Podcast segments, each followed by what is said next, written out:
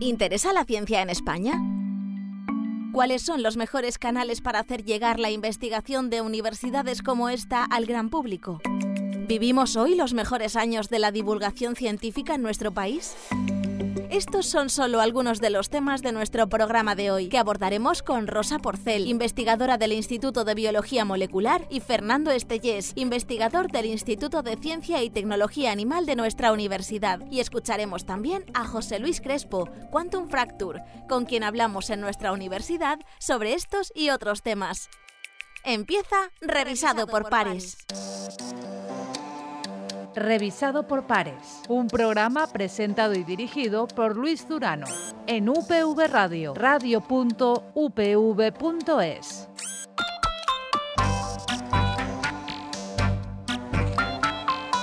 Rosa, Fernando, muy buenas. Buenos días. Buenos días. Bienvenidos de nuevo a este revisado por pares, a este espacio de divulgación científica. Nos acompaña, como habéis escuchado, Rosa Porcel, investigadora del Instituto de Biología Molecular y Celular de Plantas, y Fernando Estellés, investigador del Instituto de Ciencia y Tecnología Animal de nuestra universidad. Vamos a hablar a lo largo de los eh, próximos eh, minutos, yo creo, particularmente, de una situación que no se había dado en nuestro país, que está mejorando mucho, que posiblemente todavía tenga que, mejorar también, pero decía, creo que vivimos la edad de oro de, la divulgación científica en, en, España. Rosa, ¿compartes este diagnóstico, Fernando?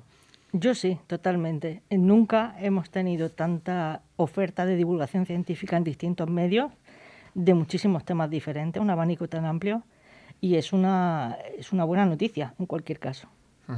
Fernando. Eh, yo creo que es que estamos envueltos en una sociedad de mucha comunicación, de muchísima información y, hay que aprovechar la ola. Es decir, ahora tenemos el altavoz, tenemos el micrófono disponible y hay que aprovecharlo. Entonces creo que es una muy buena oportunidad para divulgar. Yo recuerdo eh, quien habla en estos momentos se inició en este gran y apasionante y maravilloso mundo de la comunicación y la divulgación científica hace ya unos años, en el 2007, cuando cuando el Ministerio de Ciencia e Innovación lanzaba el año de la ciencia, eh, cuando daban los primeros pasos las unidades de cultura científica en el marco de este año de la ciencia. Y desde luego hemos crecido mucho y tanto hemos crecido que incluso las unidades de cultura científica, por ejemplo, quedan reflejadas por primera vez en la, en la ley de la ciencia. Por tanto, pasos e importantes pasos estamos dando desde esta y desde otras universidades y desde otras instituciones, Rosa. Totalmente. Y aparte, bueno, yo recientemente, como sabes, eh, acabo de, tomaré cargo eh, dentro de poco tiempo eh, de la subdirección de la Escuela de Agrónomos y dentro de eso me voy a encargar también de divulgación científica, porque mi subdirección es ciencia y sociedad. Entonces, al fin y al cabo, lo que se pretende es dar a conocer fuera de nuestra universidad a la sociedad qué se hace dentro de nuestra escuela. O sea, eh, quiero divulgar ciencia desde dentro de, nuestra propia escuela. Y tanto hemos avanzado, o, seguimos avanzando, que nos vamos a ir unos meses atrás, en concreto el martes 27 de, septiembre, en el marco de la NIT Mediterránea de los Investigadores, 400 personas, y creo que con competencia incluso de, fútbol, sino de la, de la Champions, 400 personas se dirigieron hasta la fábrica de hielo para disfrutar de unos monólogos eh, científicos, uno de cuyos protagonistas eh, fue Fernando, con un título sugerente que sigue llamando la, atención, pero que logró lo que persigue la divulgación científica, que es la captación del público, de quienes estaban allí presentes y de muchos más por lo que nos estabas contando, con ese título de, de las vacas no se tiran pedos, Fernando. Sí, bueno, nunca ha sido muy prudente. Eh, pero creo que esto fue, fue, un exponente y la verdad es que fue una experiencia muy bonita. Siempre digo que es eh, la charla que más me ha costado de preparar nunca, porque tener que ceñirte a algo en lo que tienes que, que, hacer gracia no es lo mismo que estar en clase o dar una conferencia. Me costó mucho, pero fue muy divertido, muy bonito. Y la verdad es que una de las experiencias más chulas que me llevo de esto fue cuando se me acercó una chica que conocía del gimnasio, que había aparecido por allí, y me dice, joder, Fernando, me has hecho pensar. Creo que eso es clave. O sea, más allá de pasar un buen rato, de que fuera entretenido y todo esto, eh, eso es un poco la clave ¿no? de la comunicación. Y ahí es donde entiendo que tenemos que ir buscando registros que permitan que hablar de ciencia sea otra cosa y que a la gente le despierte interés. Y esa es la palabra clave. Así como estamos hablando que yo he puesto como referente el 2007, podría ser otro año, pero creo que es un año muy importante para, para la ciencia en nuestro país, sobre todo para la, para la divulgación. Estamos hablando de este aspecto, pero el interés por la ciencia en, en sí, ¿creéis que ha mejorado también? Después daremos algunos eh, datos de esa encuesta de percepción social de la ciencia de, de la FECID, pero en vuestro día a día, en vuestro entorno, ¿creéis que la gente está más, es más proclive al mensaje científico? Es que nuestro entorno también está sesgado, porque, porque estamos rodeados de científicos en el trabajo y luego en casa, pues quieras o no, eh, de, oírnos hablar, también tienen conocimientos de ciencia, aunque no se dediquen a ella. Pero sin duda yo creo que ha aumentado el interés por la ciencia, sobre todo por el episodio que hemos vivido de pandemia y, con el coronavirus.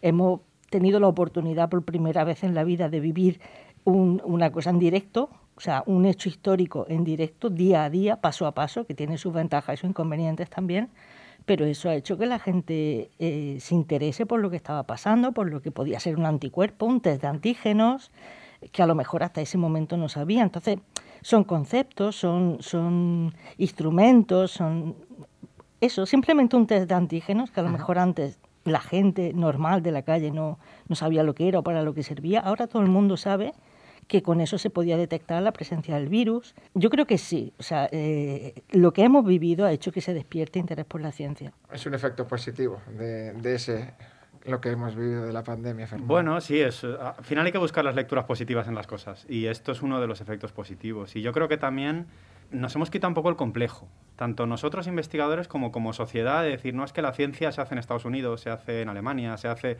y te das cuenta de que, tienes colegas, tienes gente de cerca, vecinos, que hacen cosas muy potentes, muy interesantes. Yo creo que eso también anima un poco, ¿no? Porque cuando lo ves todo desde fuera, desde lejos, ¡ay, qué buenos son! Pero cuando ves, te ves reflejado en alguien cercano, yo creo que es una...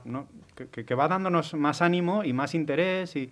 Y luego también estamos mejorando en comunicación, estamos buscando el, el clickbait científico, y eso al final a la gente es lo que le engancha. Luego ya seguirán investigando, ¿no? Pero ese llamar la atención de, ostras, pues ¿sabes que puedo calcular el valor de un futbolista con matemáticas? ¿no? Que me decían los colegas del IAM el otro día.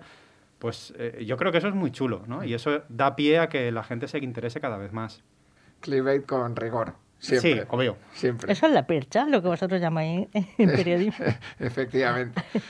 Tenemos a dos cracks de la divulgación científica en nuestro país compartiendo los micros de, de UPV Radio en el día de hoy y vamos a, escuchar a otro, a otro crack de la divulgación. Estamos hablando en este caso de José Luis Crespo, de Quantum Fracture. Hace unas semanas visitó la Universidad Politécnica de Valencia, llenó el auditorio del, del Nexus y hablamos con él sobre algunos de los temas que ya hemos puesto sobre la mesa, sobre la importancia de las redes en, la, en ese interés por la ciencia del que estamos hablando, con qué formatos podemos quedarnos, cuáles son los canales más, más adecuados y si, entre otras cosas que ahora escucharemos, si universidades como esta y como otras se creen la divulgación científica. Vamos a ver cuál es la, o a escuchar cuál es la opinión de, de Quantum Fracture. El divulgador científico y youtuber José Luis Crespo, más conocido como Quantum Fracture, visitó la Universidad Politécnica de Valencia. Lleno absoluto en su charla organizada por la Escuela de Teleco, tras la cual pudimos compartir unos minutos con él. Yo diría que la irrupción de Internet ha liberado bastante las cosas que podemos hacer. Yo creo que antes estábamos un poco anquilosados en que no se daba una oportunidad a que se pudiera hablar bien de cosas de divulgación científica. Siempre nos cortaban bastante, siempre había mucha cortapisa en, en contar eso, en, en, que tuviéramos un nicho, ¿no? Y yo creo que Internet lo que ha mostrado es que hay un interés muy grande por la ciencia y que esos espacios en los que de repente puede haber millones de personas suscritos a canales de divulgación científica, pues es una realidad, que la cantidad, los estilos, los formatos han irrumpido completamente. Y yo creo que ha sido en parte por la popularidad de las redes sociales. Las redes sociales nos han permitido tener la libertad para explicar lo que queramos sin, con total libertad. Yo me sigo quedando con el vídeo semilargo. Eh, una vez más, tendríamos que ver, sería el formato, sería lo que en cine se llamaría corto, pero ahora corto son formatos incluso más cortos aún. Pero, pero vamos, yo sigo enamorado del vídeo de unos 5 o 10 minutillos que tiene el tiempo de explicar de un concepto científico con, bueno, con cierta profundidad. Se puede hacer divulgación en TikTok. Eh, se puede. Eh, hay que hacer un esfuerzo intelectual muy, muy alto en ver cómo condensas esa única idea en ese minuto. Ahora TikTok permite formatos mucho más largos, vídeos de 3, 4, 5 minutos, así que ahora sí que se pueden hacer cosas mucho más largas. Pero en lo más nativo, lo de hacer un vídeo de un minuto en el que alguien se entere de una cosa, se puede hacer, pero hay que echarle horas y hay que echarle tiempo. Yo creo que la ciencia ya es divertida de por sí. Eh, y hacerla accesible es una cuestión, como he dicho antes, de echarle horas, de echarle tiempo, de echarle esfuerzo en ver cómo consigues explicar algo. Lo que les daría es que empiecen por el punto más clave, que es saber sobre ciencia. No puedes divulgar la ciencia si, antes no la conoces. Y no la conoces, yo me atrevería a decir, bastante bien, con bastante profundidad. Yo creo que es ahí donde se pueden conseguir los mejores resultados cuando tienes que pringarte y contárselo a los demás. Entenderlo bien para luego tirar ahí. Así que mi primer consejo es a estudiar. Yo diría que absolutamente todas. Pero es cierto que a veces cuando haces este tipo de contenidos tienes como que focalizarte en alguna de ellas. No es lo mismo hacer divulgación para niños de 5 años que también pueden entender cosas científicas, pueden entenderlas, que a una persona de 50, 60 años. Pues hay que aproximarse de distintas formas. Yo diría que mayoritariamente, o la que como más se consume, yo diría que ahora mismo no. Pero yo sí que estoy viendo desde los últimos años que desde las unidades de cultura científica y desde las propias universidades hay un interés creciente en hacer contenido en, redes sociales y sobre todo aprovechar uno de los activos mejores que tiene la universidad, que son sus propios investigadores. Es decir, eh, poder entrevistarles, poder que sean asesores, que sean utilizar todos esos recursos que tiene la universidad para, para poder sacar contenido divulgativo muy interesante y, y muy chulo. Yo creo que las universidades deberían apostar mucho más en todo eso. ¿Compartís este último diagnóstico, Rosa? Sí. sí. Y mm, se puede hacer divulgación para cualquier tipo de público. Eh, en la respuesta de, de, Crespo se hablaba desde peques hasta público mayor. ¿Se puede hacer y quien la haga debe ser eh, la misma persona o hay que... Luis Zurano, dirígete hacia peques. Eh, Rosa Porcel, dirígete hacia eh, público eh, más mayor. Fernando, dirígete al público joven. ¿Hay que estratificar y seleccionar mejor tu, público o no? Es una pregunta difícil. Eh, la primera, si hay que divulgar para todas las edades. Por supuesto. Yo, yo opino que sí, por supuesto. Cada edad tiene lo suyo. Desde si divulgas para niños en determinadas edades, puede incluso determinar su futuro si eres capaz de despertar el interés por la ciencia en un niño pequeño o en un niño de primaria o en un momento de la vida de, una persona en la que se tenga que encaminar hacia unos estudios, puede ser determinante. Entonces, tan importante eso como en la edad madura, donde una persona puede tener una idea de un concepto equivocada y tú divulgando puedes hacer que esa persona eh, cobre conciencia de esa equivocación y, y se encamine de nuevo, ¿no? Entonces, en cualquier momento es importante eh, consumir o adquirir ciencia. Respecto a la segunda pregunta, si hay una persona que se tenga que, dedicar, más en concreto. esa me cuesta más responder porque no es fácil, o sea, eh, dependiendo de a quién te dirijas, evidentemente el discurso es distinto, la expresión, las palabras. Eh, no es lo mismo divulgar para niños pequeños que para gente mayor que para gente que tenga formación eh, cultural, formación académica, que para gente que no la tenga. Entonces es muy difícil, se te puede dar mejor una cosa que otra. Bueno, mm, no sé, a mí se me ha dado, yo he podido divulgar para todas las edades, quizá a lo mejor sale mejor para un eh, grupo de edad que para otro, pero bueno. Lo que está claro es que sí que hay que divulgar para todas las sí, edades. Sí, sí, sí, de eso no tengo ¿Y desde cuándo, Fernando? Porque esa es otra, alguna, en alguna ocasión ha surgido el debate, pero a raíz, por ejemplo, de una actividad que hicimos eh, en esta universidad el año pasado, eh, una actividad en, el centro infantil, en el que se llama Estrelles sobre, Camins, cambiamos eh, el nombre de las aulas y una serie de ilustraciones con la figura de científicas. Y hubo cierto, no mucho, pero cierto debate sobre si se puede poner una primera piedra en edades tan eh, con, tan peques. Estamos hablando de, escuelas infantiles, desde cero hasta tres años. Y, y había opiniones que pensaban que no.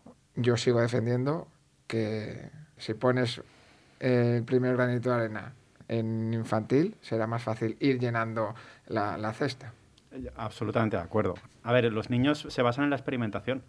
Desde pequeñines van probando cosas y van experimentando y esta es un poco la base de la ciencia. Quiero decir, lo único que tenemos que hacer es pues ir fomentando este tipo de cosas y la curiosidad que tienen los críos y, eso es ciencia.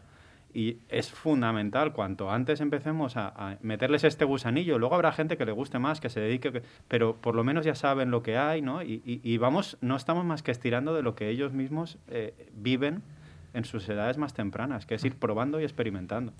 Y la brecha está en los últimos cursos de primaria, primeros de, de secundaria, Rosa, es donde eh, ese interés casi, casi eh, espontáneo del alumnado se, se, diluye y donde más habría que, que, incidir? Parece que sí. De hecho, es en ese momento donde los chicos, los varones, donde se abre esa tijera sí. y parece que los chicos demuestran más interés y las chicas se van como retrayendo más. No sé exactamente el motivo, pero quizá habría que incidir ahí y mostrarle a todos, especialmente a las chicas, que son las que se quedan atrás, pues esas figuras femeninas que les sirvan de, de guía o de, de persona en la que fijarse y que de referente científico. ¿Puede la divulgación eh, contribuir a luchar contra esa brecha de género eh, STEM, Rosa? Desde luego.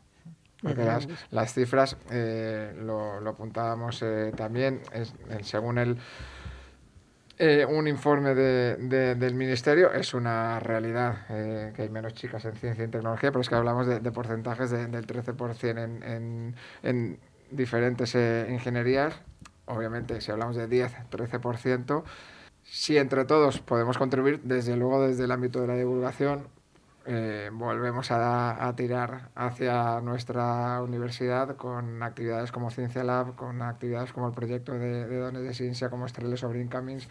La divulgación contribuye a romper ese techo Fernando. Totalmente. Y luego, además, yo creo que los datos del Ministerio hay que mirarlos de otro punto de vista. Eh, uh -huh. Hay mucha gente preocupada por la alimentación, por el medio ambiente. Eso es ciencia detrás. O sea, no, no, no es solo que estemos preocupados o nos interese la ciencia y tecnología en sí, sino nos interesan otras cosas de la vida y yo creo que ahí es donde tenemos que aprovecharnos para decir, es que hay mucha ciencia detrás de esto y esto puede, puede estar aportando. Entonces, yo creo que hay que, apalancar en, en otros intereses, que no es puramente ciencia y tecnología, y ahí vamos a ganar muchísimo público, estoy convencido. Y la brecha existe, eh, pero yo creo que, que la ciencia puede ayudar y que a la larga irá desapareciendo. Es una cuestión de tiempo. Ojalá. Estamos hablando de una edad, eh, respecto a esta pregunta, de una edad que a lo mejor tienen pues 13, 14, 15 años, ¿no? Entonces, una de las actividades, tenemos muchas actividades propuestas dentro de, de esta subdirección que te comentaba antes. Y quería mencionar eso porque queremos traer a esos alumnos de esas edades y de esos cursos a nuestros institutos, a nuestra universidad, para que conozcan lo que hay, la ciencia que se hace en los laboratorios y, que, y empezarle a despertar ese gusanillo, porque igual no tienen posibilidad de verla antes. Uh -huh. Y queremos que vean cómo trabajamos, cómo, cómo, es una cámara de cultivo, cómo es un invernadero, por ejemplo, cómo es una granja. Uh -huh. eh, acercar, acercar in situ, o claro, sea, que, que toquen claro, la ciencia. Desde luego. Que no, que no la vean solo a través, por ejemplo, de las redes sociales, que son importantísimas y en eso eh, coincidiremos como, como herramienta de, de, divulgación. Pero debemos ir un pasito más para que digan, Rosa Porcel es de carne y hueso y me puede eh, enseñar en su laboratorio sí. qué es, por ejemplo, eh, o cómo se trabaja para que las plantas sean más tolerantes a la sequía. Por sí, sí, sí. Y además que tiene, son actividades que tienen mucho éxito, uh -huh. porque a la vez que le estás enseñando las cosas, le estás explicando. Si yo me llevo, por ejemplo, a un grupo de gente en las jornadas de puertas abiertas que tenemos en la escuela de agrónomos, pues nos los podemos llevar a la granja y ven lo, las cabras que tenemos allí, o me los llevo a un invernadero y les explico que tenemos melones, que tenemos tomates, que están luchando frente a una enfermedad, a una plaga y, y, y, lo están viendo en directo, lo están viendo. Y a lo mejor es la primera vez que están viendo una tomatera. Entonces eso empieza a despertarles interés y, y, yo les descubro cosas que ellos no sabían. Y ver las caras de asombro y ver que te empiezan a preguntar ellos mismos. Es una forma de hacerles llegar la ciencia a ellos. Y acercarles. Claro, claro. Le preguntábamos también a, a Crespo, eh, Fernando, si, si TikTok es una herramienta potente como para hacer de, divulgación. Es potentísima porque es un gancho. Quiero decir, yo te voy a dar en TikTok algo con lo que te vas a quedar con hambre. En unos segundos te voy a generar una inquietud y luego ya te redireccionaré donde sea. Pero yo creo que todo el abanico está abierto. Nosotros hemos tenido experiencias desde vídeos muy cortitos hasta documentales. Documentales muy chulos de 40, 45 minutos en los que se hace divulgación con otro tipo de formato y todo tiene su cabida. Ahora, eh, este tipo de formatos cortos, incluso Twitter, ¿no? Un tweet de 200 caracteres. Eh, lo que quiero es generarte curiosidad y que me pidas más y luego ya buscaremos. Lo que quiero es captar tu atención. Correcto. Sin necesidad de llegar a clickbait, pero captar la atención. Sí, bueno, o con un clickbait, pero obviamente con un rigor, con, un rigor detrás. Pues te digo, las vacas no se tiran pedos, es, un eh, clickbait de libro. Pero, pero, es, pero tiene su, su, realidad detrás. ¿Daríais algún consejo, Rosa, a, a, quien quiera iniciarse en este gran mundillo de la divulgación? Es un mundillo apasionante, pero eh, la responsabilidad es muy alta. Mm, o sea, tenemos que informar, tenemos el deber de informar, creo yo, desde la ciencia, desde el conocimiento y siempre con rigor, como decía Fernando. Entonces, eh, consejos, lo que hagan, no solo para la divulgación, sino para todo, que pongan toda la pasión, o sea, que se hagan las cosas con pasión, que traten de comunicar y, y, que lo primero que sepan ciencia para poder comunicarla. Y luego ya se va cogiendo eh, carrerilla se van aprendiendo de los errores, pero sobre todo que pongan pasión y que traten de transmitir esa pasión. Pasión, que es una de las palabras que define a vuestra faceta, no como divulgadores, sino de investigación, que es algo en lo que coincidís, que si algo es la ciencia, la investigación es pasión. Es vocación absoluta. Yo esto siempre lo hablo cuando alguien me dice, quiero hacer la tesis. ¿Estás muy seguro? Esto de verdad requiere que te guste mucho, que tengas muchas ganas. Es fundamental tener esa, esa vocación y formarse. Mucho sacrificio. esto no es de, no sale de la nada, que hay que aprender, hay que estudiar y hay que trabajar muchísimo para poder dar un mensaje sencillo, simple, pero a la vez eh, riguroso. Ahí coincidimos plenamente con, con, lo que comentaba Crespo. Totalmente. Y a pesar de todo ello, a pesar de ese crecimiento, que es una, es una realidad, decía antes que íbamos a abordar alguno, eh, alguna de las cifras de, de la encuesta de percepción social de la ciencia y la tecnología que cada dos años eh, presenta la Fundación Española para la Ciencia y la Tecnología, la FECIT, del Ministerio de Ciencia e, e, Innovación. Cuando leemos que una de cada siete personas, un 14%, manifiesta de manera espontánea interés por los temas de ciencia y tecnología, solo una de cada siete, es cierto, eh, estamos eh, mejorando en divulgación y en interés por la ciencia y la pandemia también ha tenido que ver. Pero una de cada siete mm, nos dice Quizá el año que viene, cuando tengamos la siguiente encuesta, eh, varíen los, las cifras, pero nos dice que habremos mejorado, pero que queda, vamos, que queda muy bajo, queda muy bajo todavía. Eh, la cuestión es qué entiende esta gente por ciencia y tecnología, porque igual están pensando en los programas estos de buscar espíritus. Eh, no, o sea, poca, decir, quizá eh, qué entienden ellos por la ciencia y tecnología. Es que el problema es que la ciencia la tenemos todos los días en las manos. Y a lo mejor eso no se dan cuenta, ¿no? Cada vez que vas a comprar al súper y ves un envoltorio nuevo, ves, no sé, bueno, un, un detergente. un detergente tiene enzimas, que son enzimas transgénicas, para que laven mejor en temperatura fría en lugar de en temperatura caliente. O sea, es que tenemos ciencia en, en, todos los objetos del día a día.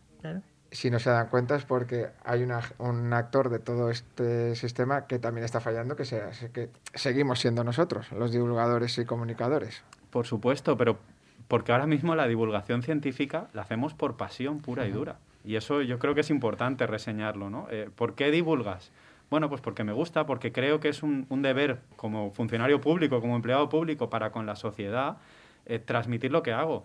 Pero realmente esto no, no hay un, una, no hay una regulación, una profesionalización de todo esto y lo hacemos casi en nuestros ratos libres, ¿no? Muchas veces lo preparamos, ¿no? Trabajando, pero, pero es una cosa que hacemos por vocación. Y claro, esto hace que, que llegas hasta donde llegas yo creo que ahí nos falta eh, una estructura científica nos falta de, profesionalización dentro del sistema científico público, porque eh, hay muchas empresas ya eh, del ámbito de la divulgación, pero en, vuestro caso se requiere de esa profesionalización o de reconocimiento, o, o si me dedico a divulgar, reconócemelo y quítame carga docente. No sé si van por ahí los tiros. No, no yo creo que no es tanto carga docente, sino como que, es, que estemos bien estructurados, ¿no? Ahora con la, con la subdirección que, quieren, que se quiere generar, ¿no? que la va a dirigir Rosa. Es decir, ese tipo de cosas, ese tipo de acciones son las que nos hacen falta, que la divulgación entre en nuestra jornada laboral, que sea parte, y no todo el mundo vale para divulgación, lo tengo clarísimo. Eh, por lo que sea, porque hay gente que comunica mejor, peor, y, y no todo el mundo tiene que valer para esto pero tiene que estar un poco más metido en nuestro ADN. Eh, saber que tenemos que sacar lo que estamos haciendo en casa y eso requiere una estructura. No hace falta que me quiten horas, que me no, es, por esto, pero, pero que esté todo bien, bien encajado en nuestra labor diaria. Eso es fundamental. Rosa. Tenemos un gran reto por delante, eso está claro. Pero sí, es que es lo que está diciendo Fernando, estoy completamente de acuerdo. No es que nos quiten eh, lo mal llamado carga docente, porque no es ninguna carga por lo menos a los que nos dedicamos a eso con, vocación. Pero mm, lo primero que, que, es lo que ha comentado él, nos dedicamos a esto con muchas ganas y con mucha ilusión, pero los ratos libres, porque realmente no es nuestro trabajo principal. Entonces llegamos hasta donde podemos llegar. Se que, llega... que no es mucho. la divulgación, igual el rato que me queda libre en mi jornada diaria. Sí, casi, no siempre, pero casi. Luego también hay que pensar que cada vez que estoy en clase estoy haciendo divulgación. Me guste más o menos, pero realmente estabas haciendo una divulgación. Es el primer paso de la divulgación y ahí aprendemos mucho. Siempre me han dicho, ¿cómo se nota los que dais clase que tenéis otra capacidad de comunicar? Y bueno, claro, llevamos todo el día así.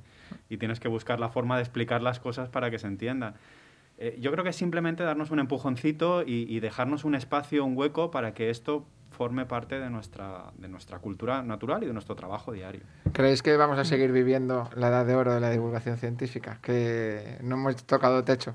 No, no, yo creo que no hemos tocado techo. ¿Y qué faltaría para seguir eh, creciendo? Esa profesionalización, esa estructura. Sí, eso es lo primero, sí. Y seguir llamando la atención de la gente, despertando esa curiosidad que la tiene. Lo que pasa es que también la gente tiene muchos problemas y muchas cosas que hacer y todo el mundo va rápido y, y, tiene otras prioridades que precisamente no son ciencia. Entonces, tocarle esa tecla y despertarle esa curiosidad y hacerle ver que eh, un objeto que tiene al lado, la televisión que está viendo, eh, un test de embarazo, eh, cualquier cosa, tiene ciencia. y, despertarle ese, ese, puntillo de interés y meternos por ahí. Y, y como dice Fernando en clase, yo en clase también aprovecho para divulgar, porque hay asignaturas más amenas que entran solas y otras que cuesta un poquito más. Entonces, si metes entre esa asignatura eh, curiosidades, anécdotas, cosas de divulgación eh, que les pueda llamar la atención a los alumnos, pues te lo agradecen. Yo creo que tenemos que aprovechar las plataformas. Es decir, no hemos tocado techo ni de lejos, estamos empezando. Pero siempre me gusta recordar un ejemplo, ¿no? Eh, esta, esta serie de Big Bang Theory, que llevaba un, un elenco de científicos detrás asesorando y es una forma de transmitir ciencia, ¿no? Todos aprendimos algo, por lo menos saber que era la teoría de... No es que, en profundidad, pero que existe. Y que, no sé, ese tipo de cosas, o sea, aprovechemos todo el mundo vamos con prisa, tenemos otros intereses, eso está claro, ¿no? Pero tú por las noches llegas y te pones una serie o te pones una película y ahí dentro podemos tener cosas y podemos dar un poco de pie y es eso. Para mí la clave es despertar la curiosidad. Ah. Luego ya el resto irá llegando, hay que poner a disposición de la gente eh, esa ciencia, ese material, pero despertar esa curiosidad es clave y estamos, vamos, rascando la superficie de lo que podemos llegar. que podemos llegar. Para cerrar, ¿algún proyecto como divulgadora, como divulgador en, mente, Rosa? Más allá de esa subdirección de divulgación. Esa subdirección está llena de actividades y de proyectos y de cosas en mente. Dentro de poco empezaremos a ponerlas en marcha. Eh, a nivel personal, pues a lo mejor hay algún libro por ahí. Muy bien. En busca de prismas, de nuevo. Ojalá, ojalá. ojalá. Fernando. Bueno, la verdad que está despertando mucho interés el tema de los monólogos, pues quizá, no sé, no sé, quizá sea una vía de, entrar a hacer cosas. Luego también tengo muchas ganas dentro de las propias estructuras, pues a lo mejor de hacer cursos incluso de cosas simples como diseño. Eh, para cómo diseñar un póster, una imagen, una tal, para que la ciencia que hacemos pues pueda ser más atractiva y más fácil de ver. Porque eso también es divulgación. Eso es divulgación, total, totalmente. Las infografías, que se llevan ahora muchísimo. Y esto no sabemos hacerlo, ni tendremos que saber, pero por lo menos a lo mejor saber recurrir a alguien o no sé, eh, algo así yo creo que es clave. Aquí en nuestra universidad hay cursos que yo lo tengo hecho y me quedé con ganas, lo que pasa es que no me da la vida, pero hice el curso de infografías y es brutal Además, yo lo estaba haciendo pensando en Twitter. y estaba diciendo, de aquí directamente me hago una infografía. O sea, lo hice para Twitter y para clase y para... Está muy bien.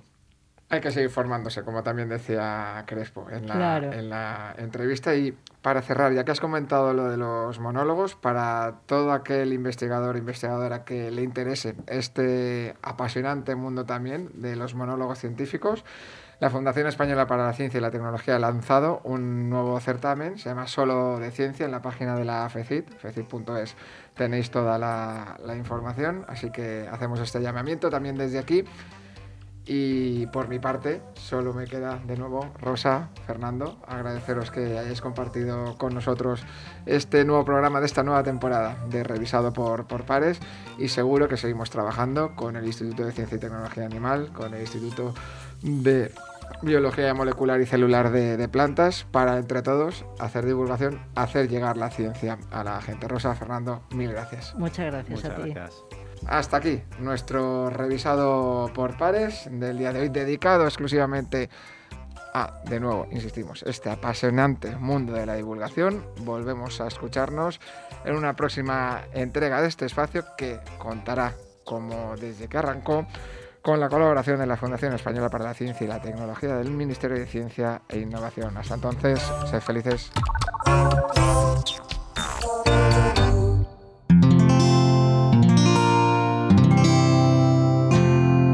Puedes escuchar más capítulos de este podcast y de todos los que pertenecen a la comunidad Cuonda en cuonda.com.